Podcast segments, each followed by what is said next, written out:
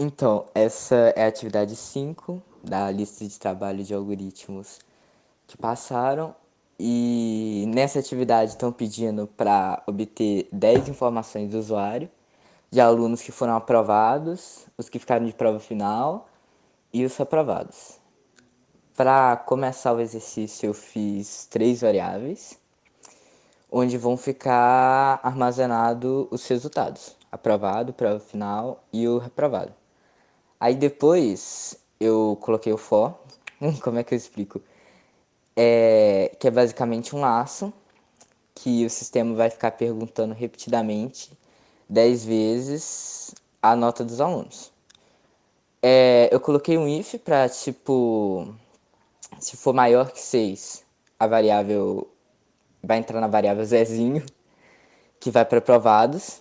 Se for menor que 6 e maior que 3, ainda pega a prova final. Então vai para a variável Pedro Afonso.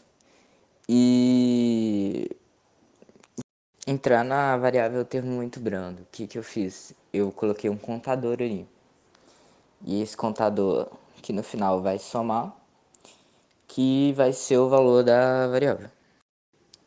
Foi assim que eu desenvolvi a questão.